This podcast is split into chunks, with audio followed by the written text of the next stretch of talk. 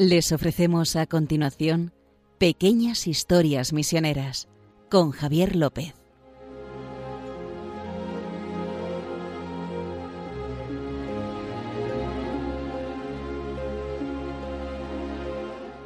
Bueno, eh, estamos aquí unas, un día más para este pequeño pequeñas historias misioneras que ah, realizamos aquí mi compañero que vas a presentar Justo Amado, director de Omepres. ¿Qué tal, Justo? ¿Cómo estás? Muy bien, estoy muy bien aquí, como siempre, en pequeñas historias misioneras. Ya la gente nos empieza a tener, bueno, a saber quiénes somos o a cansarse de nosotros dentro de, de lo que hay.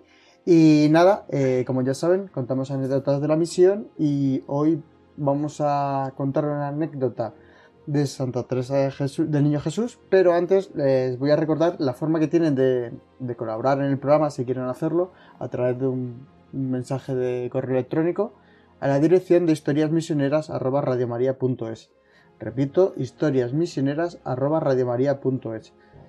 Y si quieren escuchar algún podcast, eh, lo pueden buscar en, en el buscador de Google poniendo pequeñas historias misioneras y si ponen Radio María ya lo cuadran, les lleva directamente ya sale, al podcast. sale directamente. Y bueno, saben que están colgados los podcasts tanto en iVoox como en Spotify, como en eh, Radio María, en cualquier sitio pueden encontrarlo. Una vez dicho esto, justo, vamos a meternos en materia. Sí, vamos a hablar de la patrona de las misiones. Eso o sea, es. nosotros, como obras misionales pontificias, cada cierto tiempo tenemos que recordarla. A Santa Teresita del Niño Jesús y de la Santa Faz, que es el nombre completo. De, o sea, el que, el que tomó como... Era un poco corto, ¿eh? No, no, ya sé. Oye, corto era el suyo, que era Terés Martín. Entonces, entonces le puso, eh, eh, ya sabes que es el nombre de religión que se Sí, llama. sí, sí. Entonces, bueno, eh, le recuerdo, ella murió en 1897. En 1923 eh, ya era beata. En 1900, pero de una vez que es beata, en 1923 beata, en 1925 santa y en 1927, que esto ya es más raro, es patrona de las misiones. Es ¿Cómo raro? llega a ser? Pero di porque es raro. Que tú y yo Sí, lo porque- sabemos. Sí, porque es, una, porque es una carmelita que no salió de su convento. Eso. Entonces, ¿qué, qué, qué fue lo que motivó a la iglesia a declarar la patrona de las misiones? Pues eso lo vamos a ver gracias a los esquimales. Para que vean, la anécdota no es porque mucha gente sabe, justo, que Santa Teresa del Niño Jesús es patrona de las misiones. No vamos a contarles lo que ustedes ya saben de su vida, sino por qué es patrona, qué tiene que ver con los esquimales. No, y que, que- que motivó, de alguna manera, es verdad que, que no es el único sitio donde, desde donde clamaron para que fuera sí. patrona de las misiones, pero motivó mucho que fuera patrona de las misiones. Mira, cuéntanos lo de los Bueno. esquimales. que Eh, hay que ponerse en contexto. Estamos en, eh, eh, por si no lo saben, en lo que el norte de Canadá, a nivel de la Iglesia Católica, se dividía en seis territorios. Seis territorios de misión, de esos 1117 que tenía, que tiene Sí. la, en misiones día. pontificias, que tienen hoy en día. Est- eh, estos seis territorios fueron territorios de misión hasta hace relativamente poco, hasta el año 2016. O sea que eh, aquí, siendo Papa, el Papa Francisco, se retiraron de la lista de territorios de misión y se convirtieron en diócesis normales.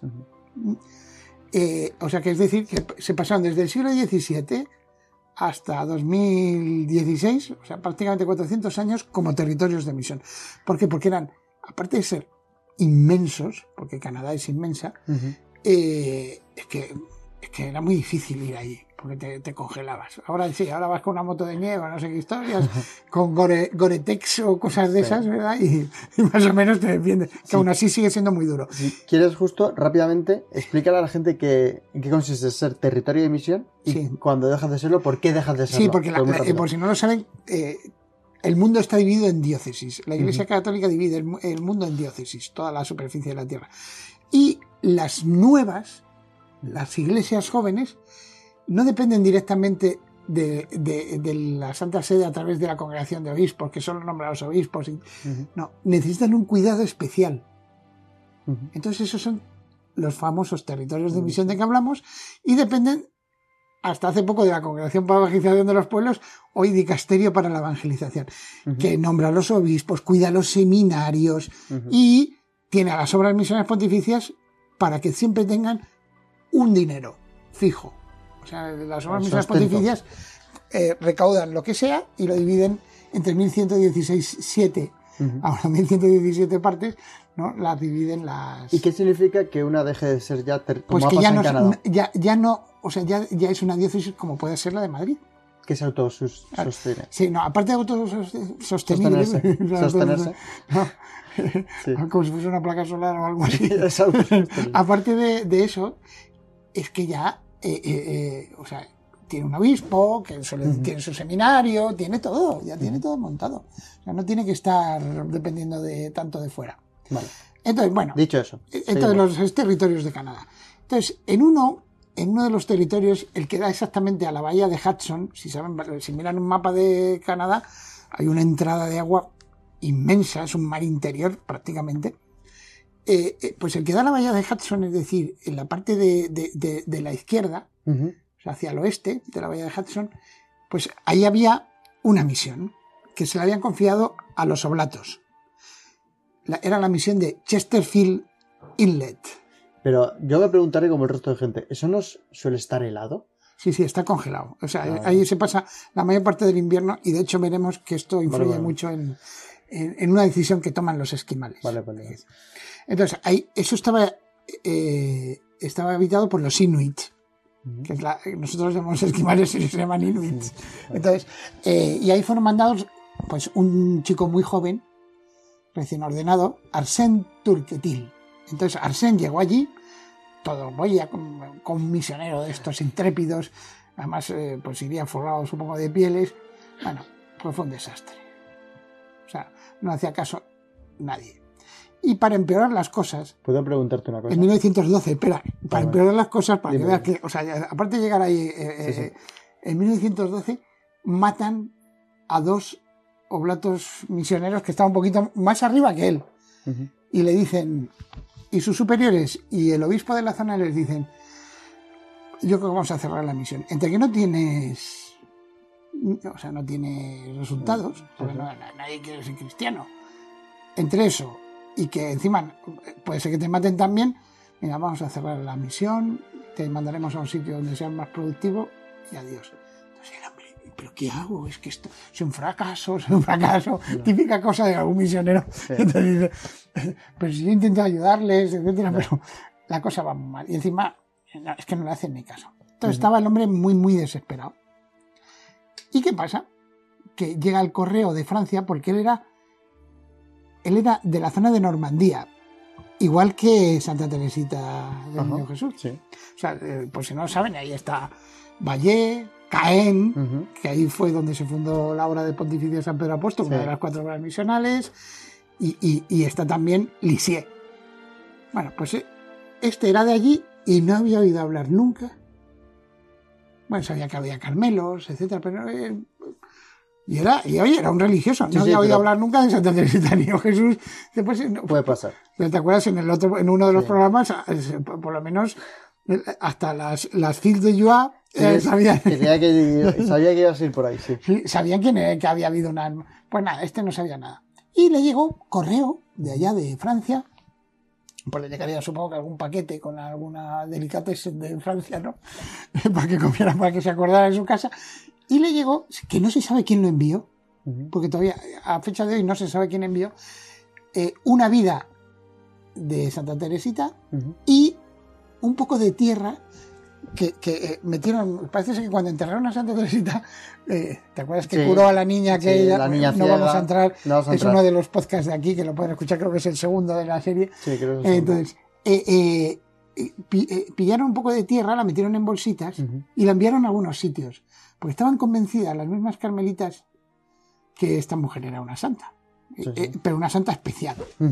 Como decía San Pío X, la mayor santa de los tiempos modernos. Bueno, entonces pillé- y, uno de esos saquitos se lo enviaron a este pobre misionero que estaba muy desanimado. Que, y entonces le llega, lee, lee la vida. Y entonces estaba él y estaba un hermano oblato Ujú. con él. Y le dice una cosa que yo no sé, vamos, eh, eh, seguro que lo escucha algún sacerdote y va a decir, esto es un poco así como raro. Eh, pues le dice, mire, mire hermano, mañana voy a tener una reunión prácticamente como para despedirnos con los Inuit. Que eso sí, son muy acogedores, te, se ponen alrededor tuyo, pero no te hacen ni caso.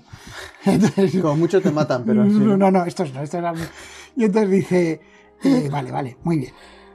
Y entonces cuando estén todos sentados y yo les esté hablando, usted vaya por detrás de, de cada uno, muy discretamente, y le echa unas, vamos, cuatro granitos de la tierra en la cabeza e invoque a, a- a- a esta mujer, que todavía no es ni beata ni en nada, porque estamos en 1913. O sea, va a ser beata dentro de 10 años. Sí, sí. O sea, pero- bueno, pues vale. Entonces, casi un poco, una, una cosa bastante extraña.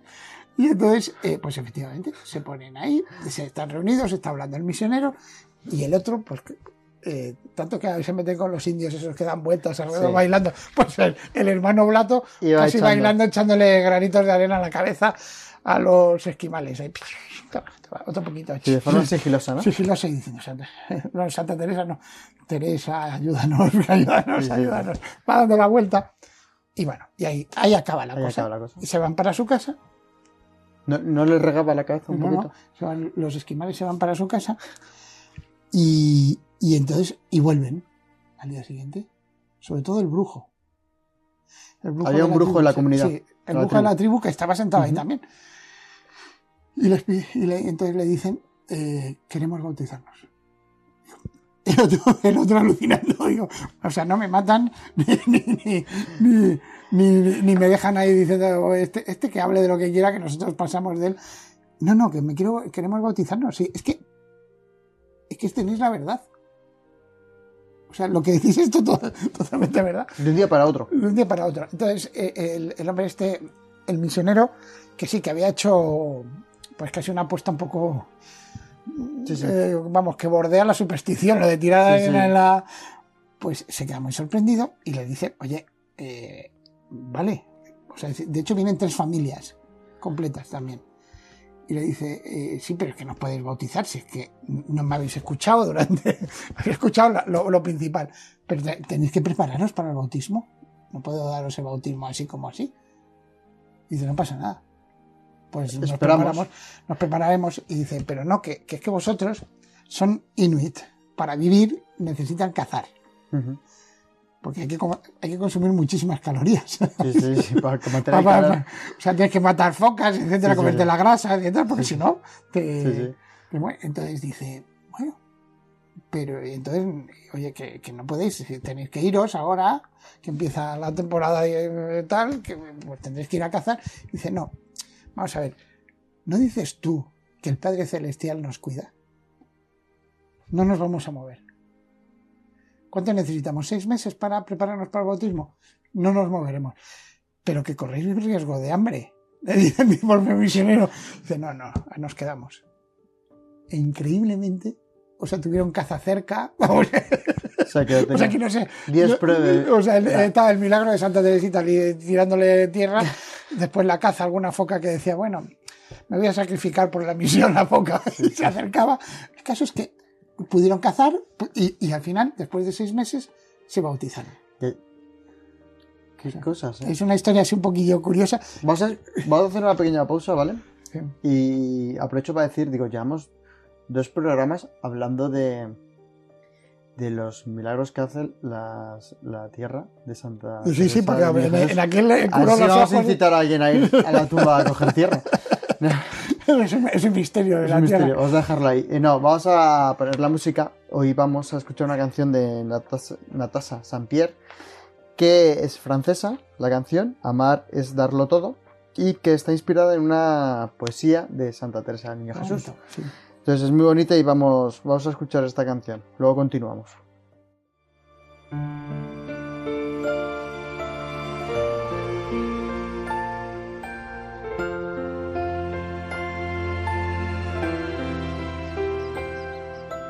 Voici le plus grand amour, c'est de donner sa vie pour tous ceux que l'on aime et ceux que l'on bénit. Nous ne sommes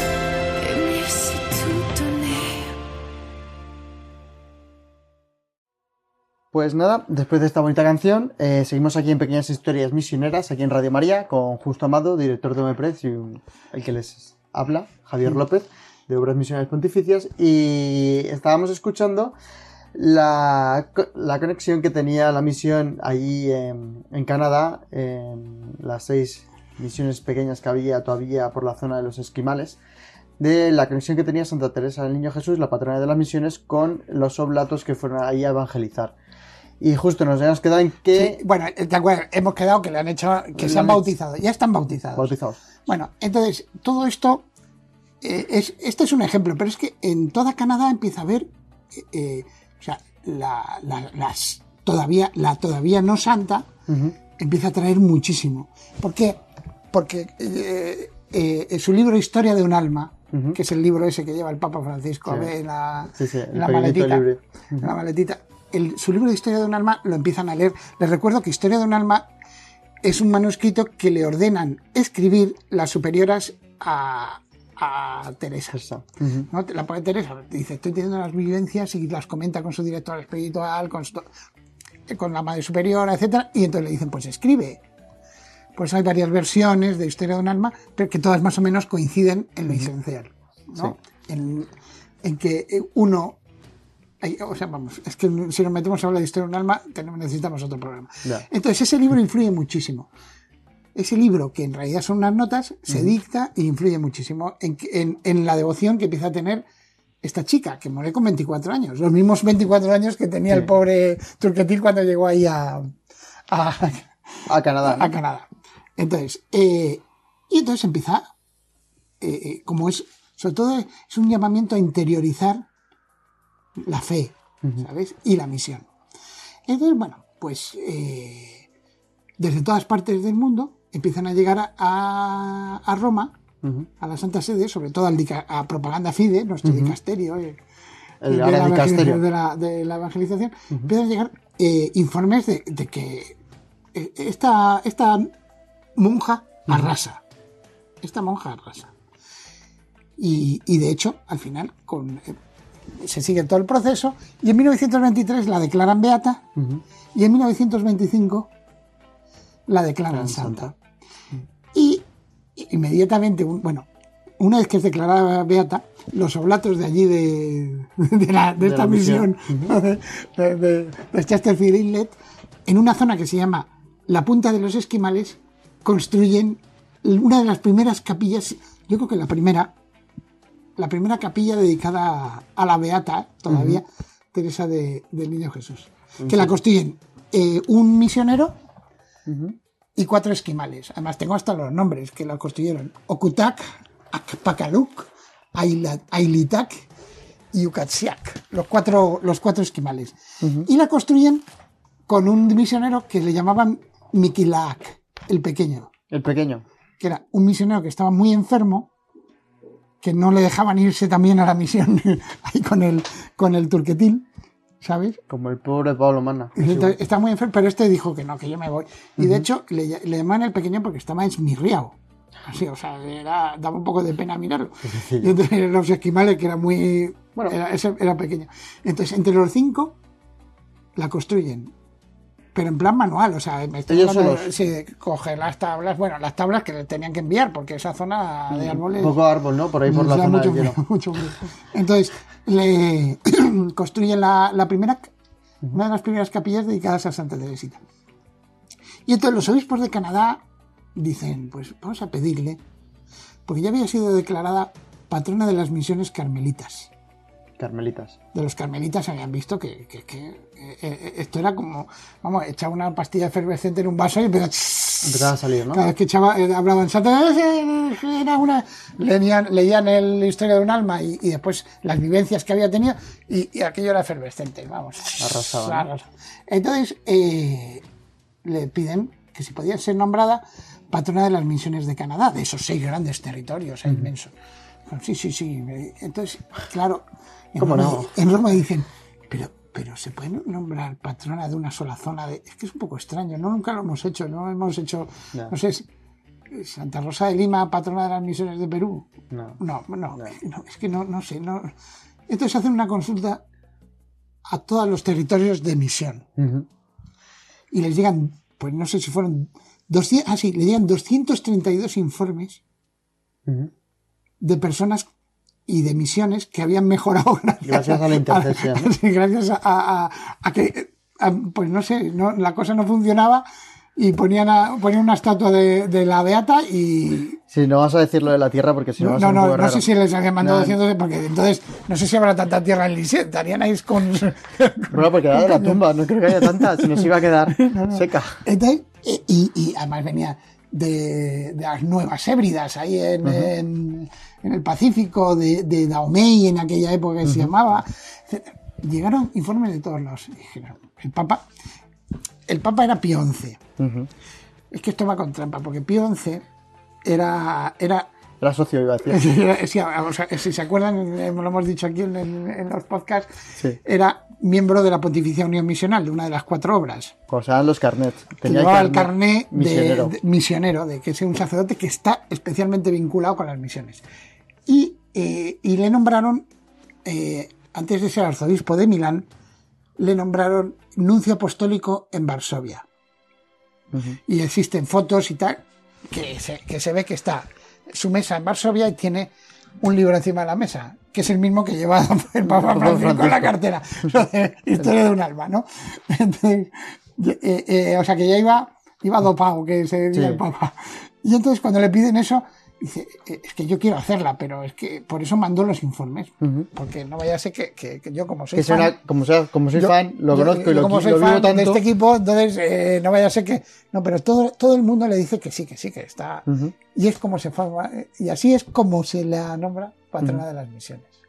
Y ya para, para un poco Rematar. rematar, ahí en, en Chesterfield Inlet eh, se construyó también, en- pero esto mucho más tarde, en los años 30, eh, un hospital dedicado a ella, A ella. a Santa Teresita del Niño. Ya santa. Ya Santa, ya patrona de las misiones, De dedicaron un hospital que fue el edificio más grande que había, parece ser, según he leído, desde una zona de Canadá hasta el Polo Norte era el edificio más grande. Que era donde, porque uno de los problemas que tenían los inuit, los esquimales, era la mortalidad infantil, sobre todo en los nacimientos. Ujú. Entonces, era un hospital, pero casi una maternidad. Y fueron eh, unas monjas que son muy famosas allá en, eh, en Canadá, las llaman las monjas grises, que son las hermanas de la caridad de Montreal. Y estuvieron hasta relativamente hace poco, ¿eh? hasta que dejó el hospital de funcionar, cuando ya las cosas, el gobierno canadiense ya se ha puesto en las pilas. Sí, sí. Entonces, eh, y de hecho tuvieron vocaciones Religiosas ahí. esquimales. Con esquimales. Sí, inuit, de, o sea, parece que una, una niña que las vio como trabajaban ahí en el hospital, dijo yo quiero ser. Impresionante. Eh, O sea, quiero ser. De hecho, ella había nacido en el hospital también. Nace en el hospital. Entonces, había nacido en el hospital, vio cómo cuidaban a los enfermos, cuando su familia estuvo enferma, dijo, yo bien. quiero ser como ella. Entonces, eh, eh, vamos, que es eh, esa es la, la vinculación de Santa Teresita del Niño Jesús con los esquimales, volviendo otra vez a la tierra, esta de. que debe ser. Milagrosa. Tiene que ser milagrosa. Sí, sí, ya sabes que yo tengo un, un cuñado que, es, que, Ah, sí, que está- está, allí, en, está. Lisieux. Sí, lo sé. Ahí, Eh, y entonces, eh, que es eh, un sacerdote de las bienaventuranzas, y está allí. de- eh, entonces, le voy a pedir que me Vamos a pedirle un poco de- sí. Bueno, no, un paquete no vamos a decirlo muy alto porque a ver si la gente se va No, lo que podemos hacer, con el tema. paquetes, después sembramos tulipanes y los tulipanes deben ser como algo... Algo, enseñas a alguien y dice, o, o lo veo yo y me vuelvo buena persona, porque a veces... Nos vamos a poner en nuestras mesas de trabajo. Que, bueno, justo esto se acaba el tiempo. ¿Tú crees que los que mandaban eh, No, al no, misionero podría ser lo de misiones extranjeras de París? No, ¿no? no, eh, igual era la hermana. ¿Sabes que la hermana de Santa Teresita del Niño Jesús fue también, bueno, varias hermanas, pero fue, Sí, fueron varias. fue la priora del, del convento de Lisieux. Ah, se lo mandaba. Y puede ser que... que A lo mejor se enteró de la desesperación. Dice, igual, voy a mandar a los sitios más lejanos para que se... Porque ella quería ser, de, de- dentro de la iglesia, yo ser el corazón. No, pues dice, pues voy a mandarlo. Pudo ser ella, pudo ser ella. Pudo Lo ser. que sí es cierto, eh, eh, mi experiencia aquí en las obras misiones pontificias, que he hecho muchísimas Ujú. noticias, etc., yo creo que puede pasar que con Santa Teresita de Lisieux en, las, en los territorios de misión pasa como con los Mendoza. Los Mendoza en Castilla, sabes que podían, tenían tantas posesiones aquí en Castilla Sí. que podían ir de un castillo a otro castillo, o sea, lo que te recorre un caballo y dormir. Como la oca, ¿no? Sí. Y dormir en un castillo que era suyo. Y tiro porque y recorrer toca. toda, toda Castilla. Toda, toda Castilla. Pues yo creo que hay una capilla, un colegio o una congregación, que hay muchas congregaciones dedicadas a ella, eh, y puedes ir también por todos los territorios de misión de igual manera. Qué bonito. Bueno, se nos acabó el tiempo. Eh, gracias por esta gran anécdota, justo amado. Eh, yo les recuerdo la forma de colaborar o si quieren mandarnos algún mensaje, un correo electrónico es en historiasmisioneras@radiomaria.es. Historiasmisioneras@radiomaria.es. Y los podcasts ya saben que poniendo pequeñas historias misioneras en el buscador de Google y Radio María les lleva directamente al de Radio María y tienen todos nuestros programas que hoy hemos mencionado dos de ellos anteriores, el de los carnet de la Pontificia Unión Misional de Pablo Magna y el segundo programa que hicimos del milagro de la cantante famosa. Que no, No voy a decir el nombre. decir el nombre, se estropea. Pero lo pueden buscar y escuchar que fue precioso ese programa. Justo, muchas gracias. Nos vemos dentro de 15 días. Venga, nos vemos. Bueno, hasta luego.